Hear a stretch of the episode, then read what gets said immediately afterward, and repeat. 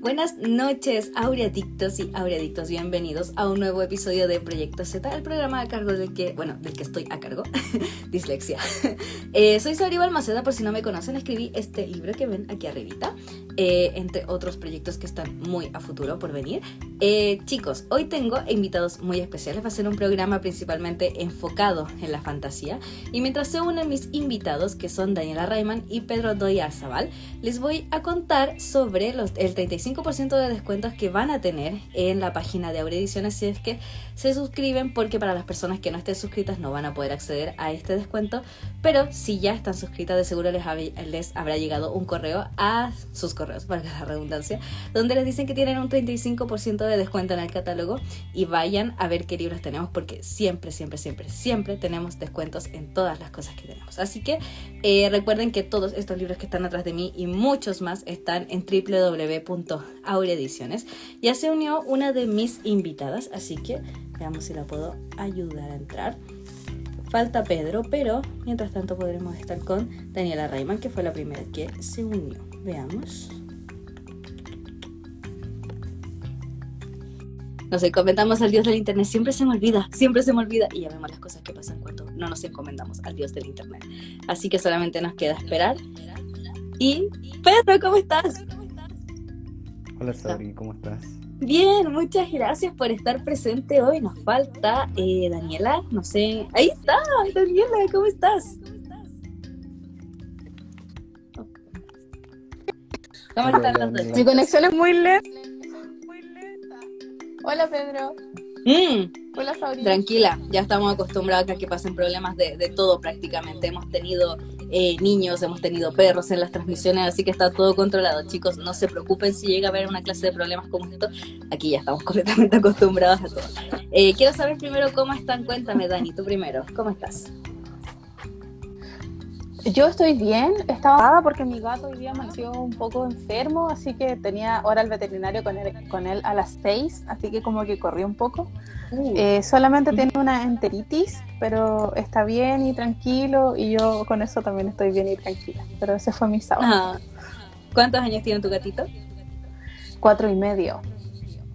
Ah, ya, eh, es jovencito.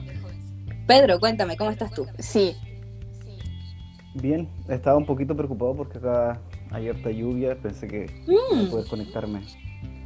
Sí, en Santiago se supone que debía estar lloviendo, pero no está lloviendo nada. está todo súper seco y el jardín se debe regar y no quiero regar yo.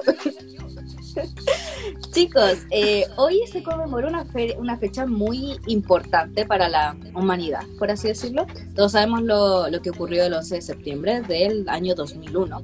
Y quiero partir como, bueno, preguntándole a ustedes, como para hablar un poquito de contexto. Eh, ¿Ustedes se acuerdan qué fue lo que pasó con ustedes? ¿Cómo reaccionaron cuando pasó este evento? Yo era muy chica, así que no me acuerdo de nada, pero ¿ustedes se acuerdan de, de algo que haya pasado en esa época? Pedro, cuéntame tú primero, ¿qué te acuerdas del 11 de septiembre? Eh, yo recuerdo que estaba en segundo medio en ese entonces y ah, bueno, la noticia salió y toda la gente comenzó a hablar de eso, que, que, era muy terrible y, y bueno, yo creo que de adolescente no le tomé el peso que, que después fue tomando con el tiempo y que bueno, fue un, fue un suceso bien, bien terrible y que de alguna forma marcó la historia, no solamente la de Estados Unidos, de Estados Unidos, perdón, sino también yo creo que del mundo entero. Mm, claro. Dani. Em, yo recuerdo que ese día le había pedido a mi mamá que por favor me dejara quedarme en la casa. Eh, de repente ella tenía como esas cosas conmigo de que me dejaba no ir al colegio, porque yo era una niña muy obediente, no hacía la cimarra, entonces cuando de repente estaba media chata le decía, mamá, por favor, no quiero ir a clase, ella me daba permiso para no ir a clase. Y recuerdo que ella me llamó como a las 10 de la mañana a la casa, al departamento, y me dijo, Dani, no prendas la tele. Y yo le dije, pero ¿por qué? Entonces me dijo, eh, pasó algo más o menos delicado, horrible, no quiero que te asustes. Eh, así que si ves la televisión, vela como con precaución, porque mi mamá era muy cuidada de esas cosas. Entonces yo para mi mala suerte prendí la tele, yo le tengo pánico a los aviones, entonces cuando caché que una avión se había estrellado con algo, yo... Pero para mi mala suerte justo prendí la tele cuando chocó el otro avión en la otra torre. Entonces fue, fue impactante, fue terrible. Y bueno, más adelante, bueno, vi todo, con, como con discreción y todo, vi todo, era, eh, bueno, fue hace 20 años atrás, eh, tenía como 15 años, 14, 15 años. Eh, aún así fue impactante, casi como inverosímil lo que estaba ocurriendo. Y bueno, ya más adelante, cuando fui eh, más grande, yo estudié una carrera muy científica, eh, quise tomar un curso de genética, una especialización en genética y eh, parte de lo que se nombraba ahí es que si hacías ese magíster, podías detectar ADN para reconocimiento de restos humanos de catástrofes masivas y habían puesto ahí como en el papeleo identificación de restos como por ejemplo lo ocurrió en las Torres Gemelas. Y claro, yo me puse a averiguar y siempre le digo a mis alumnos que aunque suene crudo, eh, gracias al avance mismo de esa tecnología es que así unos pudieron rescatar o reconocer restos humanos de, perdón por la crudeza del relato, del polvo de las azoteas de los edificios que estaban alrededor de donde había ocurrido eso que en esos lugares habían residuos o restos de polvo y que gracias a eso y a las pruebas de ADN y al, aumento como de la ciencia, habían podido retos que antes no se habían podido reconocer. O sea, a ese nivel de, dramático fue todo eso. Sí, de hecho, hace poco se estrenó este documental, que es como, bueno, una serie documental en verdad que está en Netflix. El más reciente que, que van a ver, no me acuerdo el nombre porque igual el nombre es como medio rebuscado, que habla justamente sobre eso, que hasta ahora solamente se reconoció el 50% de las víctimas, el otro 50% posiblemente nunca se reconozca. Justamente les iba a preguntar si es que le tenían miedo a los aviones. Yo no sabría decir si le tengo más miedo a los aviones o a los barcos. Pedro, ya sé que la Dani ya tiene miedo a los aviones. ¿Tú tienes miedo a los aviones? Mm, más al despegar, pero luego ya pasa. Mm. ¿Cómo es la experiencia de subirse a un avión? Dani, ¿tú te has subido a algún avión alguna vez? Eh, mira, yo le tengo miedo a los aviones. Recuerdo muy bien cómo surgió ese trauma. Fue porque me vi sola en Argentina. Fui con un innombrable y una amiga y ellos se fueron en otro vuelo y yo me quedé varada en Argentina, en Aeroparque, porque justo cayó una tormenta. Entonces yo vi en la pista de aterrizaje cómo peleaban así. Bueno, entonces cuando me vi sola en, el avión, dije, si, si este facto se cae. no tengo quien abrazarme y de ahí desarrollé un pánico atroz, a tal punto de que yo ahora ya lo he superado porque como me vine a vivir a Valdivia, viajo harto eh, a Santiago y es siempre por vuelo, vale lo mismo y llego en una hora y media. Eh, pero antes era una cosa de subirse, sentarse y la lloradera, todo el tiempo, el despegue y bueno, horrible. Y vuelos largos como al extranjero, cuando se podía viajar al extranjero, eh, es que ni al baño puedo ir no puedo mm. cerrar los ojos porque yo, yo digo, ya está todo bien, no pasa nada, tranquila, como que cierro los ojos y es como, pero siempre está todo bien hasta que empieza a ir mal. Y, así es. así que despegue, aterrizaje, vuelo, siempre es con esto. Ya no tanto, pero a, e, ese nivel de, pánico. Pedro, yo asumo que tú, por lo, lo, que contabas acerca de que, claro, que el inicio siempre es como más difícil, eh, ¿Nunca te dio miedo la primera vez que subiste un avión? ¿O subiste desde muy chiquitito y no te acuerdas? No, me subí a un avión de adulto, pero. Uh, mira, lo que recuerdo fue la primera vez. Ah, ya. sentí miedo fue porque es cuando el avión se pone como de lado, como ah, hace una vuelta. Y, y, claro, ve ahí todo, todo abajo. Entonces, eso fue como, como que recuerdo que fue el momento de, de mayor miedo. Pero bueno, ya no, después hice otros vuelos y también me tocó un vuelo muy largo a Nueva Zelanda. Y ese, bueno, era como de 12 horas o 13 horas. Así que ya, no, ahí te entregas nomás. Y bueno, si, si pasa algo, seguramente no, no, te va a dar ni cuenta de De algo hay que morir en la vida. Mira, yo he pasado, he pasado, perdón, perdón, sigue, sigue, sí, perdón. No, no, no, Dani, habla, habla todo lo que quieras, y todo lo que quieras. Por un momento. Lo siento. Yo he pasado dos momentos terribles en los, en los vuelos. El primero fue cuando por azar me quedé justo, por reasignación al azar de, de asientos, me quedé justo en el 3, en el 3 ventanas. ¡Ay, qué afortunada! Y justamente como dice eh, Pedro, en ese, en ese giro, cuando hace como la maniobra para aterrizar, me vi, no, te miento, del lado y de frente, porque además el vuelo, el, avión se inclina para poder descender. De verdad que me vi de cara en el cerro. Yo dije, ¡Ah, me voy a morir. Y la segunda, y la segunda fue cuando acá vimos eh, con un, con un, no había 30% de visualización, el piloto no tenía 30% de visualización de la pista, de la losa. Entonces trató de aterrizar dos veces. Y me acuerdo que la primera vez era nube, nube, nube, nube, y de repente la turbina hizo un ruido así como, como y quedé acostada en el asiento, porque tienen que ascender rápidamente. Dos, veces la gente decía, no, que intente una tercera. yo, no, por favor, que aterrice donde sea, pero que aterrice. por favor, así, horrible yo, me imagino poniéndome. Tengan miedo a los aviones, ¿ah? yo, yo soy dramática, mi vida es así, pero no es así. Dani, acaba de generar un trauma. Yo ya no quiero subirme a un avión nunca. Antes tenía curiosidad de cómo podía ser subirse a un avión, ya no quiero subirme nunca en un avión. Tienes que hacerlo, Sabri, vivir la experiencia. No, no, nunca. Y lo peor es que quería ir a Chiloé. No, no, no, de 10 vuelos, de 10 vuelos, 9 son una me rindo, me rindo, no, ya no quiero, me dio demasiado miedo. eh, chicos, ok, dejemos de hablar de miedos a los aviones, aunque siento que es muy inevitable en la vida. Eh, y también de cosas más trágicas, pero bueno, eh, nuestros corazones, aunque esté mucho el tema de la distancia, está con las personas que tuvieron que perder gente. Recordemos que se perdieron más de 2.000 vidas en ese evento. Así que, eh, bueno, pasando a otro tema como más lo que nos compete y lo que nos está de aquí. Los dos son autores de fantasía. Estoy súper encantada por eso, porque es un género que me gusta, incluso cuando no he abordado tanto en eso, recién lo estoy haciendo. Así que les quiero preguntar, ¿por qué decidieron escribir fantasía antes que todo? Eh, Pedro, cuéntame tú primero. Mm, yo creo que no sé si decidí en algún momento escribir fantasía.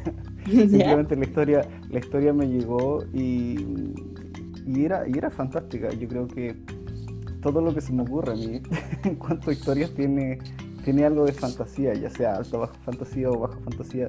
Mis ideas van por ahí siempre. Siempre hay algo sobrenatural en las cosas que ocurren.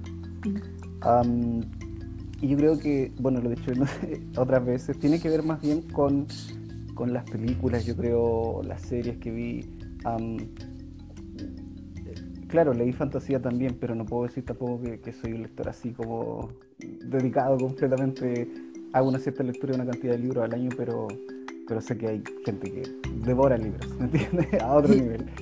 ¿Y en qué otro género crees que podrías manejarte además de fantasía? Me atrae mucho la ciencia ficción. Mm, ya. Y tengo ahí una idea, pero yo creo que he visto otros lives, he visto otros chicos de, de Aurea también que han hablado sobre eso, a otros autores, perdón. Y es como el miedo a comenzar con ciencia ficción porque, porque claro, tiene mucho más, más como que, definir o, que explicar que la misma... Eh, que, la fantasía, porque la fantasía simplemente ocurre por un objeto o, o cosa mágico pero, pero luego la, ciencia ficción, aunque tiene un poquito de fantasía, imagino yo, eh, sí tiene más cosas que explicar cómo van sucediendo, cómo se producen esos fenómenos. Eh, sí, bueno. Dani, eh, sí, ¿cuál es la pregunta que hice? Ah, ¿por qué decidieron elegir fantasía? O sea, ¿por qué decidieron escribir fantasía? ¿Por qué escogiste tú de escribir fantasía? Dani, no queremos perderte. La señal, el dios del internet, por favor. No, pero me escuchan, yo los escucho, no sé si me escuchan. Ah, ahora sí te escuchamos. ¿Sí? Ahora me escuchan. Ahora no. Ahora sí.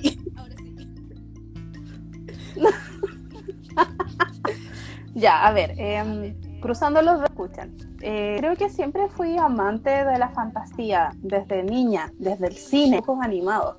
Me atrae mucho esto de mundos nuevos, fantásticos, libres de las reglas de nuestra propia realidad. Puede volar, se pueden crear portales, hay criaturas. Eh, me gusta mucho la fantasía, más que cualquier otro género. También me gusta lo romántico y algunas historias como en la cotidianidad, pero que sean ligeras, generalmente comedias o novelas más, pero en sí devoro mucho todo lo que es fantasía. Eh, y respecto de mm, otros géneros que me puedan atraer, también me gusta la ciencia ficción, pero hay niveles de ciencia ficción. Creo que la ciencia ficción que me está es esta que no es tan, tan científica. Hay libros como los de Cici Liu, por ejemplo, que es casi como leer un paper científico, todo es muy detallado, muy evocado hacia la ciencia. Probablemente hay gente que dice, así tiene que ser la ciencia ficción. Yo creo, eh, pero también creo que hay niveles. Eh, y hay una ciencia ficción que tal, vez no es tan pesada, es un poco más y yo creo que hay que atreverse. Yo no me siento preparada para escribir ciencia ficción, eh, pero si alguien tiene ganas de hacerlo, tiene que probar eh, y no dejar de hacerlo. Em, si hay algo que a mí me gustaría escribir, por ejemplo, he hecho un par de, relatos que tienen que ver con y por ahí también escribí unos que tiene, tenía que ver como con los aztecas. Eh, esto de documentar y buscar me gusta, entonces tener historias como con rasgos más históricos, pero con mucho toque de fantasía y misticismo también me gusta mucho. Eso me gusta mucho lo que dijiste acerca de investigar, porque los mejores libros siempre se basan como en algo que se investigó previamente o algo que está muy pasado como la experiencia del autor. ¿Tú qué tuviste que investigar o en qué te basaste para escribir Nereida? Uh, yo desde chica siempre me encantaba la mitología, amo la mitología griega. Entonces, y después justo eh, el anime nos trajo Los Caballeros del Zodíaco y yo flipé, así como, eh, pero me gusta mucho eh, la mitología, todas las mitologías, pero la mitología griega sobre todas las cosas. De hecho, me compré un diccionario mitológico y casi una enciclopedia de mitología porque me encanta la mitología. Entonces, por ese lado, eh, si bien es cierto, Nereide como tal, como la vimos en esta primera historia, hay mucho misterio alrededor de ella y como me gusta la mitología, obviamente en este segundo libro, que ya viene, le juro que ya viene, solo que tenía mucho problema con la computadora, que no me crean. Eh, nos vamos a, como que hay más luces respecto de eso, a ese pasado, de, de quién es hija, eh, de dónde viene, hasta su nombre tiene un sentido, entonces ahí vienen cosas que tienen que ver con, con la mitología. Eh, igual la diferencia entre los tritones antiguos y los tritones contemporáneos eh, los antiguos tenían que ver con ser como el género masculino, mientras que los más contemporáneos son los que tienen tentáculos y en los que están más basados los tritones que están en mil. El tema de las sirenas que cantaban para comer humanos. Eh, y por supuesto todo lo que tuvo que ver con Valdivia. Yo escribí este libro antes de venir. Ay, siento que estamos perdiendo a, a Dani.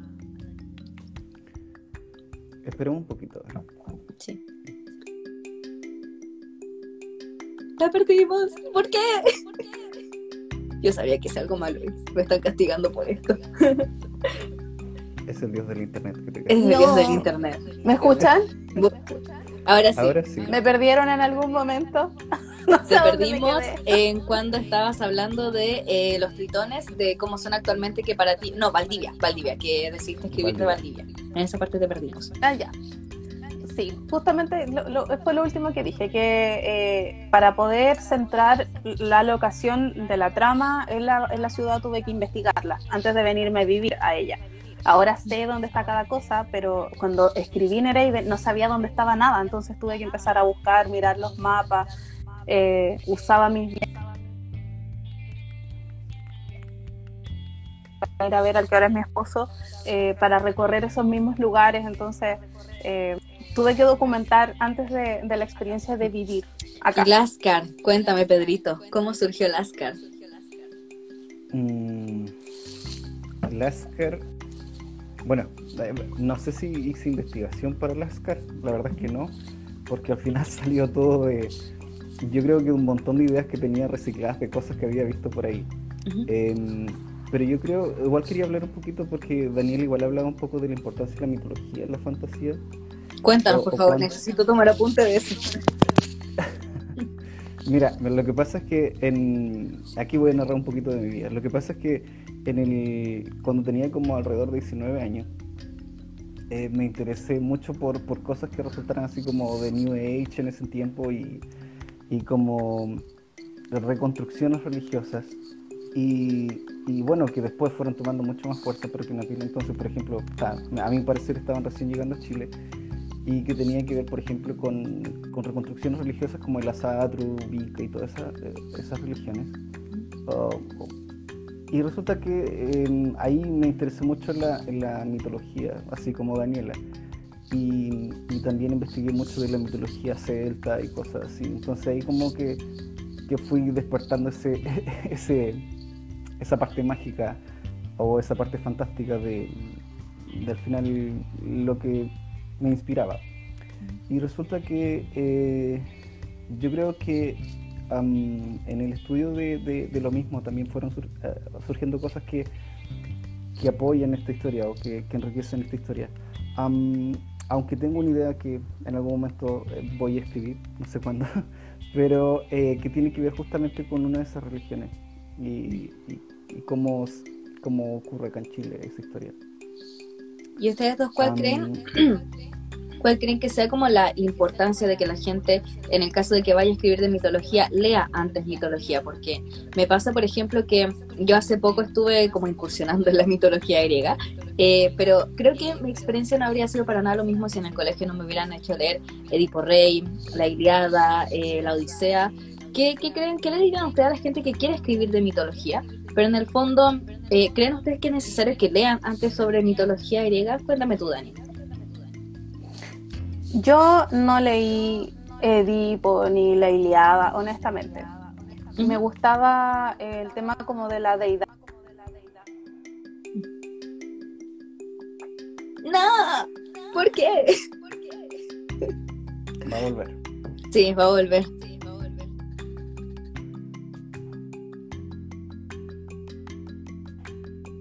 Dani, te perdimos en lo de deidad, por si nos estás escuchando. ¿Dónde me perdieron? en lo de deidad, que a ti lo que te interesaba de la mitología era la deidad. Claro, eh, yo me adentré mucho en el tema de la titanomaquia eh, y de cómo se fue, cómo, cuáles fueron finalmente eh, los primeros dioses, cómo surgió todo. Y primero fue el reinado de los titanes y después de eso, digamos, vinieron los otros dioses primigenios, el primer dios sobre el océano no fue Poseidón, sino que fue Nereo.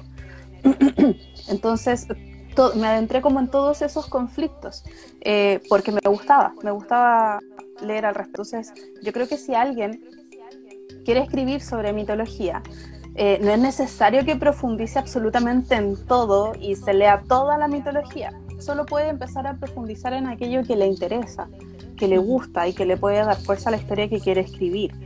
Eh, si bien es cierto, mi libro tiene ninfas, tiene sirenas, tiene tritones y por ahí más adelante van a salir algunas de aquellas deidades, em, es solamente una inspiración, es tomar un elemento de algo que me gusta, que le dé fuerza a la historia que no estoy creando, porque yo siempre digo que las historias, como dice em, Pedro, eh, las historias vienen a uno. Yo no sé como que yo nunca me senté y dije, ah, voy a escribir una historia sobre ninfas. Yo un día estaba comiendo cereal y de repente vi la historia, sus personajes, eh, y la fui descubriendo en la medida que la fui escribiendo. Entonces, uno tiene que documentar y profundizar sobre aquello que a uno le interesa. No es necesario que maneje la totalidad del tema. Y más adelante, cuando van surgiendo dudas, eh, uno siempre puede ir y volver a consultar y reinventar finalmente, eh, dándole el toque personal de, uno, como artista, como escritor, como, como compositor, como lo que quiera. Antes de pasar a Pedrito, quería eh, preguntarte, Dani, ¿se puede saber qué cereal estaba comiendo? Una de esas nos inspiramos todos. ¿Qué será qué? ¿Qué cereal era el que estabas comiendo? ¿O qué agregado tenía? Mm. No entendí. Yo sé, que era Milo. el, ah, ¿qué cereal? Cereal, sí. ¿Qué cereal? Era Chocapic. Chocapic, ¿cómo no lo había Era Chocapic. Era Chocapic con leche entera estaba enferma de la guata, pero no importa. Yo, mi remedio para estar enferma de la guata es echarle más comida porque así avanza, avanza, avanza lo que está, lo que está que esté. Que fluye. estaba viendo la sirenita, sí. Yo estaba viendo la sirenita porque soy muy fan de Disney. Em, y lo que me causó como inquietud frente, bueno, a la sirenita de Disney, que no tiene mucho que ver con la de Andersen, era, eh, bueno, en plena adolescencia fue esta inquietud de sería de, pronto despertar en un mundo nuevo con sus propias reglas, con sus propias costumbres y tú no sabes nada, cómo te enfrentas a eso. Y esa fue, ahí empezó todo, ahí nació Nereide. Pedro, ahora cuéntanos tú, ¿qué cereal recomiendas? Eh, uno que no te rompa el paladar. Mm. Cuéntanos. Ah, Excelente, sí. favorito, sí, perfecto. Mis favoritos son las hojuelas. eh, Ay, qué rico. respecto a, bueno, la investigación, en el caso que quiera alguien escribir sobre mitología, yo creo que es bien importante. Es bien importante. Eh, bueno, yo no he escrito sobre mitología, la verdad, pero, pero me, me iba poniendo en el caso cuando escuchaba a Dani eh, claro, yo creo que ya hay un cierto conocimiento popular, digámoslo así, que la gente tiene sobre la mitología. Eh, no sé, tal, tal, tal, tal dios, hijo de tal dios y todo. Ya hace su, su relación, entonces parte ya eh, de la cultura popular. Y yo creo que sí es bien importante porque todos esos detalles que tú vas a ir investigando le van a aportar realismo o, la sensación de estar ahí a la persona. cuando tú describes un ambiente o, la ropa, o cómo, cómo se cómo, funciona esta cultura. Entonces, yo creo que, sí es muy importante la investigación, porque porque claro, yo puedo, si estoy leyendo un libro de, tal vez de, mitología, puede que yo vaya imaginando con cosas que ya sé, pero, pero siempre uno quiere sacarle el mayor provecho al libro. Así que mientras mayor detalle, más, más realismo te puede aportar eh, y lo otro es que, ¿qué pasaría, por ejemplo, si tú estableces una relación que la persona no tiene? No sé, no puedo poner a cualquiera como hijo de Zeus porque ya están todos determinados que yo soy hijo de Zeus. Ay, Pedrito, pero si todos sabemos que todos somos hijos de Zeus, todos sabemos cómo era. bueno, eso es cierto. Mi perro es hijo de Zeus, todos lo sabemos. Tienes razón. Mi, mi, ejemplo fue pésimo porque en realidad no se puede ser quién es hijo de Zeus. Tiene tantos, pero bueno. Eh, pero me refería si tuvieras un hijo, si tuvieras un caballo, ese sería hijo de Loki. Posiblemente, muy probablemente, sí. así que, bueno, sí, yo considero que, es importante la, investigación en el caso de la mitología, porque ya hay un precedente de, cómo funciona todo eso y cómo está relacionado entre ellos. Bueno, la conclusión que podemos sacar de esta parte de la conversación es que todos somos hijos de Zeus. Lo que dijo Dani, lo que dijo Pedro, todos somos hijos de Zeus. Chicos, a lo que yo iba, eh, perdón, ah, a lo que yo iba, complementando un poco lo que dice Pedro, es que en realidad que no te detenga el hecho de de repente tener ganas de enfrentarte a algo que quieras escribir y de lo cual no sepas mucho o solo sepas como algo, como dice Pedro, eh, algo como más de la cultura general. Que eso no te detenga, es que no te sientas como abrumado, chuta, tengo que estudiarme toda la mitología, Dios mío, qué terrible, porque es mucho. Entonces que vayas a ese punto que te interesa y de a poco no te vas a dar cuenta, una cosa lleva a la otra y ya va a estar sumergido totalmente en lo que es la mitología, pero que no te detenga, es importante, muy importante, pero lo más importante son las ganas de hacerlo. Qué bonito, sí, eso es muy cierto. Mi recomendación para la gente que quiere escribir de mitología griega, yo, bueno, ya había investigado harto en el proceso en el que estaba con el libro en el que estaba trabajando.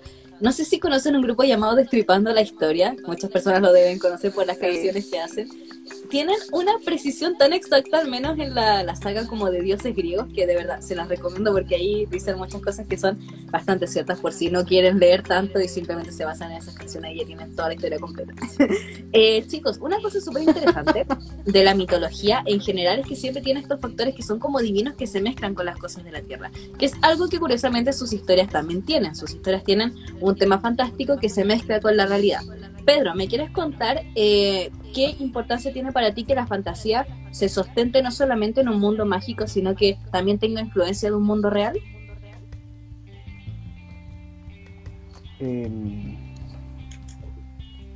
yo creo que los lectores de fantasía eh, siempre van a o yo como lector de fantasía, en mi experiencia, eh, tú buscas salir de la realidad, buscas, buscas mm. como desapegarte de esas reglas, desapegarte de esas condiciones. Eh, y, y, por eso creo que, que, claro, la fantasía tiene que ofrecerte un mundo sin límites, pero a la vez, eh, vuelvo a hablar del realismo que le aporta, para que, para que tu cerebro lo entienda como, como factible, como creíble, tiene que haber cierta, cierta explicación para que tu cerebro diga, ah, ya, esto pasa por esto. Eh, y por eso creo que también es importante que la conexión que hay de este mundo mundano, por decirlo así, eh, con, este, con este mundo mágico. Y las explicaciones eh, siempre son necesarias porque el lector va a querer establecer su, su relación, darle sentido a lo que está leyendo.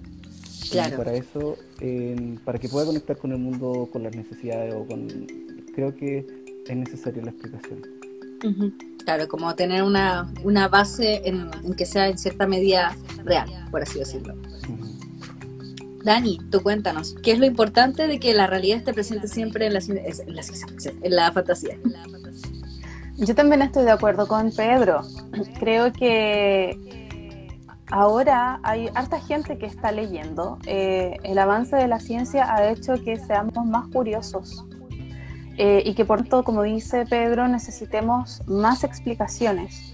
Un buen libro es aquel que te transporta, es aquel que puede hacerte vivir en la piel del personaje, cualquiera, no solo del protagonista, a veces uno se identifica más con otros personajes, por lo tanto todos tienen que estar bien construidos idealmente.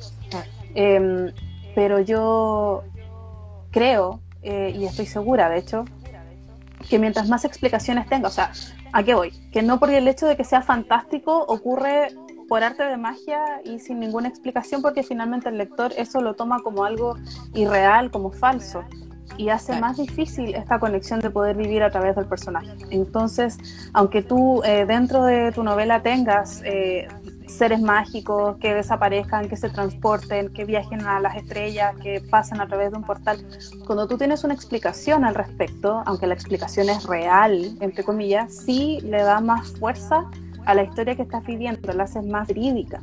Eh, y desde ese punto de vista, yo creo que el lector siempre lo agradece. Siempre. Y una pregunta que se mete aún más en la historia. Una pregunta que se me ocurrió ahora es, eh, ¿ustedes cómo se imaginan que sería la literatura en general sin fantasía? Dani, tú que estabas contándome.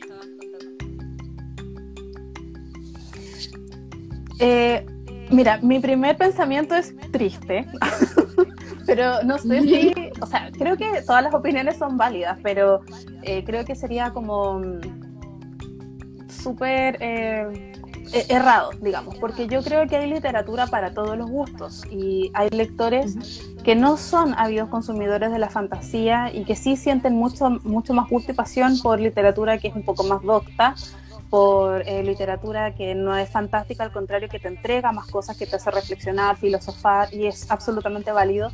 Y hay otros lectores eh, que, bueno, en este caso la ciencia ficción trata de tener la menor cantidad de fantasía que se pueda, porque todos los hechos que pudiesen ser fantásticos están sustentados en lo que es la ciencia dura. Por lo tanto, eh, no podría decir que en realidad no sería un buen panorama, pero sí habrían muchas personas como yo que nos sentiríamos muy tristes, porque eh, a mí lo que me gusta de la fantasía em, no es no pensar, al contrario, es descubrir nuevos mundos.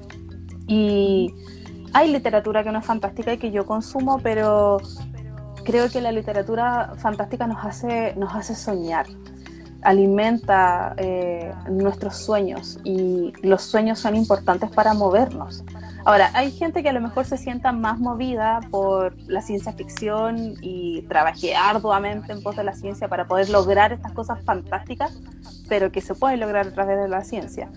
Pero yo que soy más soñadora, más emocional eh, y que amo los dragones y ese tipo de cosas, probablemente mi vida sería triste. Mm, ya sé que tú eras Team Targaryen en Juego de Tronos, lo supongo. Ay, por supuesto. Mi reina. La Calesi. Eh, Pedro, cuéntanos tú, ¿qué tan triste sería tu vida sin fantasía? Uh, eh, muy aburrida. Eh, Fue lo primero que pensé, dije, sería muy aburrida. Mira, ¿sabes lo que pasa? Que yo me, yo me crié eh, en el campo y con, mis- con ambos padres, y mis hermanos ya no estaban en la casa, vivíamos en una casa en el campo. Y yo tenía que irme para allá todos los fines de semana, cuando era muy chico, sí, estoy hablando cuando era muy niño. Ujú. Y resulta que la única forma de... Es que sabes lo que pasa, que para mí la fantasía no solo está en los libros, está en nosotros. Entonces, eh, creo que imaginar ideas, crear ideas, ponerte en situaciones, lo que sea, o incluso imaginar cosas cuando está de noche, imaginar algo, para mí eso igual es fantasía. Entonces creo que un mundo sin fantasía sería casi un mundo sin poder crear, sin poder eh, imaginar. Entonces, eh, no, no podría, mi vida no sería lo mismo, sería una vida vacía, probablemente muy, muy aburrida sin la fantasía.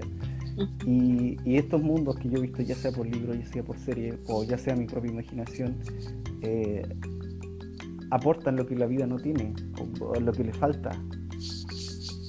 Entonces siento que, que para mí sería un, un mundo muy triste sin la fantasía.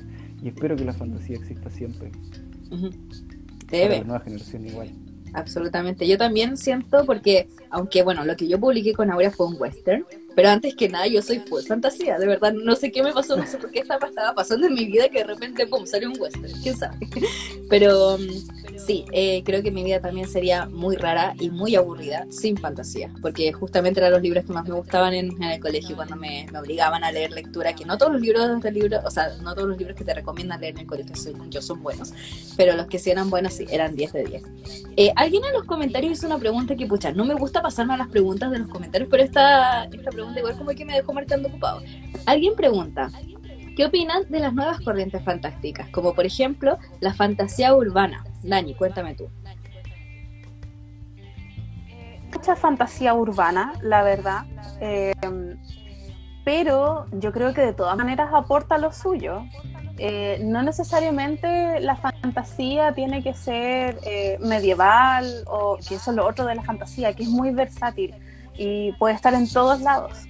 Eh, entonces, eh, ligarla como al plano más urbano, eh, creo que hace un excelente puente de conexión para aquellos lectores de fantasía que en realidad no se sienten muy atraídos por mundos que sean tan fantásticos, sino que necesiten además una cuota de realidad. Entonces, creo que es una buena propuesta, creo que es interesante. No la he leído porque tengo millones de pendientes, eh, pero sé que por ahí andan dando vuelta algunos eh, libros de fantasía urbana que son bastante buenos, que por crítica y porque amigos míos las han leído y es como, oye, este libro hay que leerlo, así que eh, sí, yo creo que es una es una buena ¿cómo decirlo? Es como no, no, no opción, es una buena corriente que tiene que tiene tiene futuro, que tiene mucho todavía que entregar, a eso voy. Pedro, cuéntame tú, ¿qué opinas de la fantasía urbana?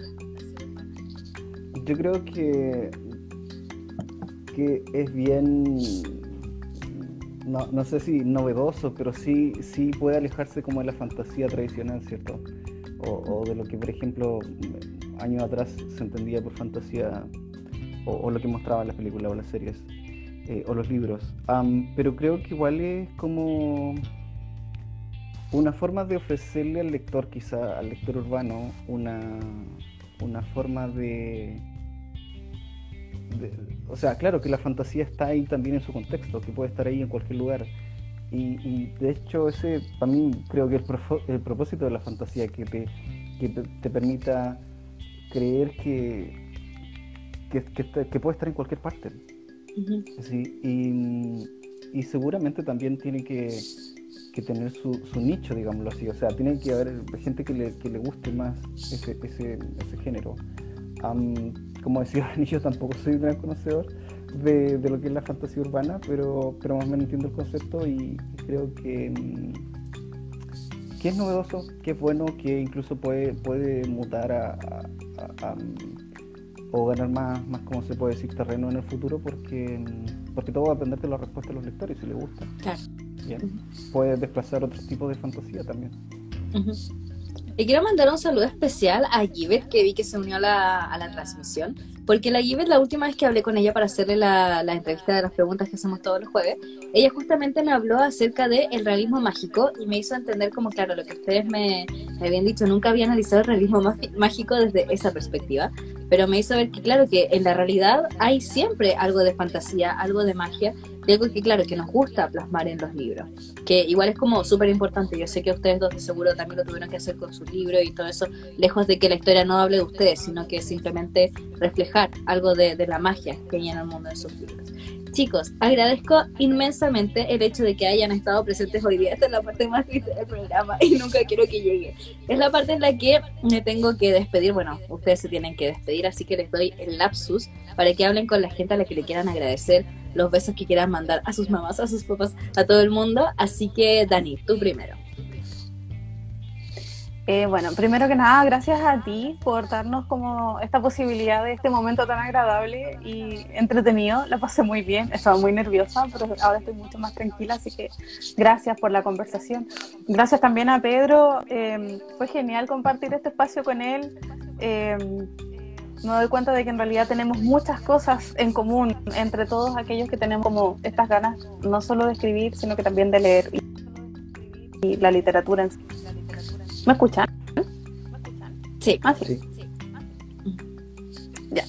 Eh, así que bueno, más allá de eso, le doy gracias como, eh, como siempre a todos los lectores que aún esperan Nereide. Estoy trabajando muy duro, de verdad, Sí, para bien, poder sacar el- sí, este libro bien. lo antes posible, pero sí, de que se viene, se viene. Eh, de hecho, bueno, no me voy a tomar este momento para hablar de eso, ya vendrá la, la oportunidad, pero gracias por todo, por la paciencia, por todavía leer el libro, mandarme sus fotos, eh, es- esperar esta segunda parte, por eh, los comentarios eh, buenos, de siempre ver como las cosas lindas que se plasmaron ahí, así que muchas, muchas, muchas, muchas gracias. Los fans de Aurea son los mejores, de verdad, son súper apañadores. Así que gracias a todos, no solamente a ellos, sino que a todos. A por ahí a la María Jesús, que ella es mi compañera, fue mi compañera de colegio. Gracias María Jesús, Paca, te adoro. Otra hija de Así Zeus. que gracias. Sí. Así que muchas, muchas gracias. Pedrito, tú cuéntanos. Eh, bueno, primero agradecerte a ti, Sabri, por la invitación. Eh, como decía Dani, también fue un, un rato muy, muy agradable. Eh, qué gusto conocer a Dani igual, compartir lo que ella dijo. Fue, es bueno saber que, hay otras personas haciendo lo mismo, que sienten parecido, que, que experimentan parecido. Y también a las personas que se conectaron, también agradecerles eh, por su participación también ahí en el chat. Y, y bueno, esperemos que haya otra instancia de agradecer nomás. Em, la conversación fue muy grata y espero que haya más en el futuro. Sí, absolutamente. De hecho, más a futuro posiblemente vean rostros repetidos, hablemos de otras cosas con otros invitados. Siempre ponemos o autores que hablen, o sea, que sean del mismo género o de género diferente. Siempre hay algo que hablar, así que chicos, les agradezco un montón por haber estado presentes. La parte más triste, después de tener que despedirnos y todo, es que les tengo que decir que tienen que presionar esta X que deben ver en la parte de arriba para que se autoeliminen. Chicos, les agradezco un montón por haber estado presentes, de verdad.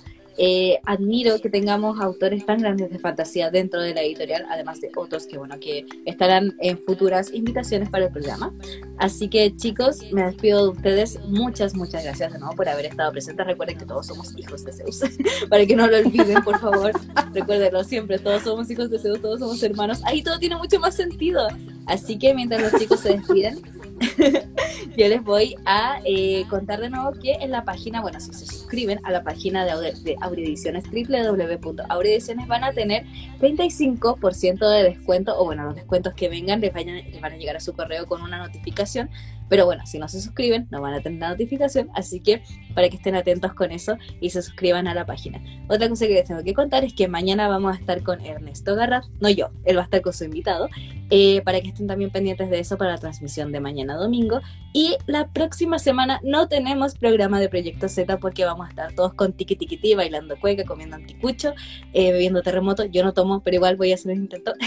Así que chicos, Les deseo de todo corazón y a todas las personas que están presentes eh, y a todos los autores de Aurea también, a mis jefes de Aurea, que se conectó mi jefe, hola jefe, a todos les deseo unas felices fiestas patrias y gracias por haber estado presentes en esta transmisión. Recuerden, todo este catálogo que está aquí atrás lo pueden encontrar en www.aureediciones. Yo me despido, soy Sauri Balmaceda, escribí este bebé que ven aquí, así que les mando un beso gigante y nos vemos la próxima, próxima semana.